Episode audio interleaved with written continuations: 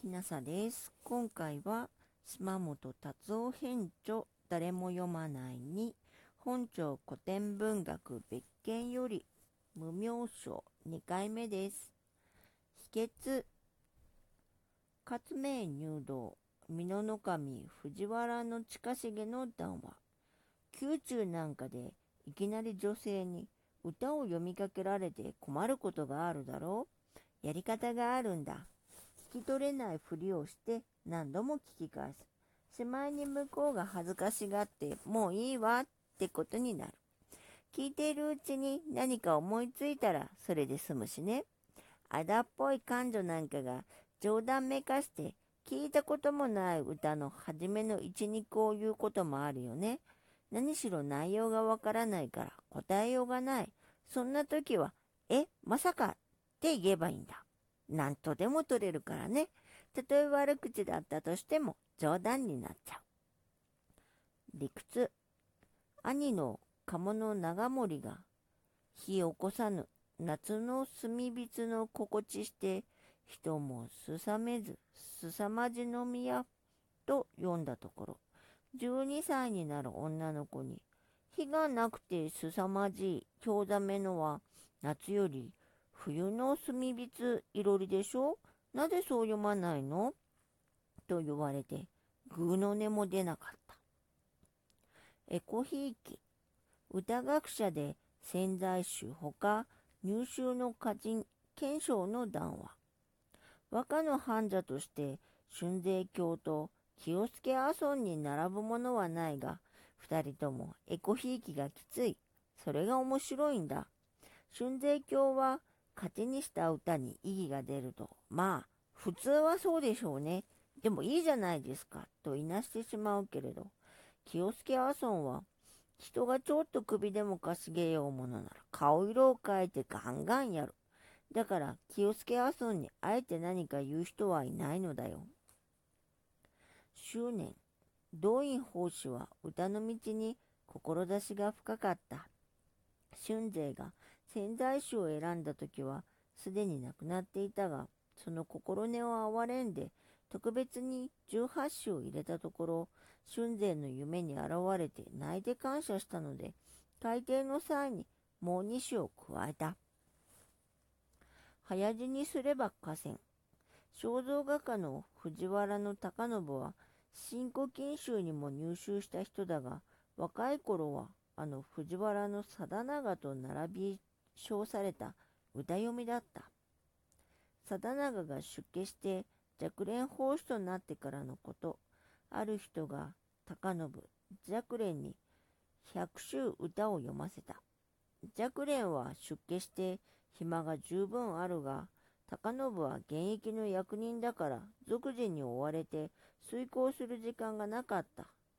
とうとう若蓮無双という評判を得、後鳥羽院まで、どこの馬鹿が若蓮と高信が同列なんて言ったのだとおっしゃる始末に、高信は、早く死んでおれば、あっぱれ河川で終わったものを、と口をしがった。公平、後鳥羽院が代表的歌人6人にスタイルの違った歌を6種ずつ提出させたとき、春の歌をたくさん読んで若蓮法師に選んでもらった。雲誘う天津春風香り香るなり、高間の山の花盛りかもという歌が良いと言われ、歌会に持参した。当日、若蓮法師の提出した歌に、かずらぎや高間の桜先に蹴り、竜田の奥にかかる白雲、新古今集春の上があった。以前、ある先輩に歌を見てもらったところ、自分の歌に似ているから、この歌は遠慮せよと言われて、口惜しい思いをしたことがあったが、他のことはともかく、若蓮法師は歌の道については公平な人だった。命がけ。左衛門の長源頼実は風雅の死だったが、金がね、5年の寿命を差し上げますから、週か、秀でた歌を読ませてください、と住吉の神様に祈っていた。重い病気にかかった時、助けてくださいと祈ったところ、家の女の口を借りた住吉明神が、この八る宿は聞き分くことぞなき、しぐれするよも、しぐれせぬよも、こう週一週冬、と読ませたではないか。かねての祈りを忘れたか。今度はダメだぞ、と仰せられ。本当はもっと真面目な議論や歌人の逸話がたくさん載っています。例えば、春税教の娘と、宮内教、中染めの右衛門と泉式部の話。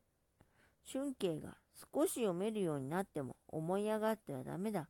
私は今でも初心の時と同じように苦心していると語った話。有名な中古の手は学びやすくして、しかも秀でた歌は難しかるべし、今の手は習いにくくて、よく心得つれば読みやすしという言葉などなど、たくさん面白くてためになることが出てきます。でも私は真面目な話やためになる話は苦手です。興味のある方はぜひ原点をお読みください。打足ながら登場人物の百人一首に取られた和歌は次の通りです。よもすがら、物を思う頃は飽きやらぬ。ねやの暇さえ連れなかりけり。春景奉仕。ホトトギス、泣きつる方を眺むれば、ただ有明の月ぞ残れる。高徳大事、左大臣。世の中よ、道こそなけれ思い入る山の奥にもしかぞなくなる。皇太后のみや太夫春勢。浮かりける人を初せの山おろしを激しかれとは祈らぬものを、源の、えー、年寄り阿尊。思いわび、さても命はあるものを雨季に耐えぬは涙なりけり。動員奉仕。ちぎりおきし、させもが梅雨を命にて、哀れ今年の秋も犬めり。藤原の元すとし。言うされば、門田の稲葉訪れて、足のまろやに秋風ぞ吹く。大納言、えっ、と、すねのぶ。村雨の梅雨もまだ犬巻の葉に、霧立ち昇る秋の夕暮れ、着連奉仕。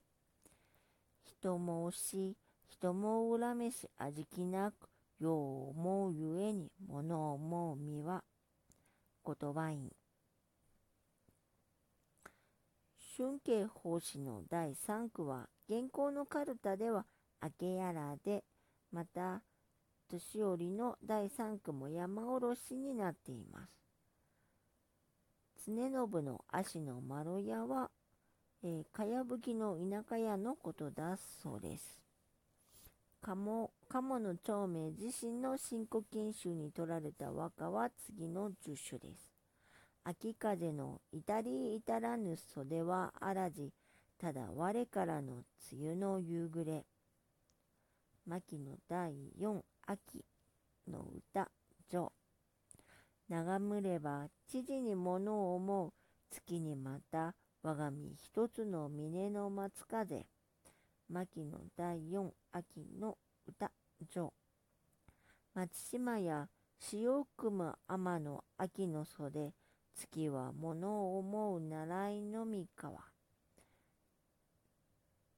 漢の第四秋の歌上枕とていずれの草にちぎるらん。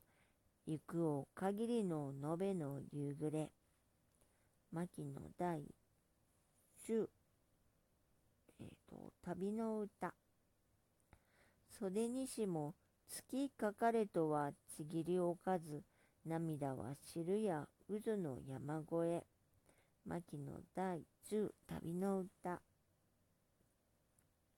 頼めおく人もながらの山にだに、さよ吹けぬれば松風の声。牧野第13、恋の歌3。眺めても哀れと思え大方の空だに悲しい秋の夕暮れ、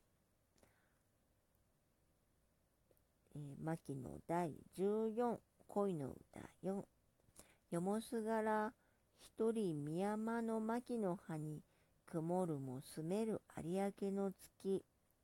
牧野第16、えー、象の歌上。見ればまず糸戸涙ぞもろかずらいかにちぎりてかけ離れけん。牧野第18象の歌げ石川や蝉の小川の清ければ月も流れを訪ねてぞ進む。牧野第19、えー、真理の歌。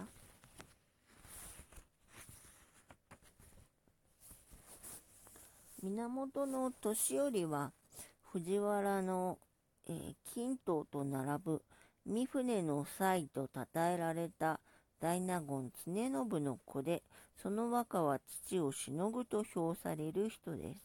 長明が支持した春慶法師の父親でもあります。また、藤原の元俊は、利成が若い頃、その弟子になったほどの人で、当時、年寄りと並んで重んじられていました。古今の書物に広く通じた学者で、万葉集に訓点を加えた一人として有名です。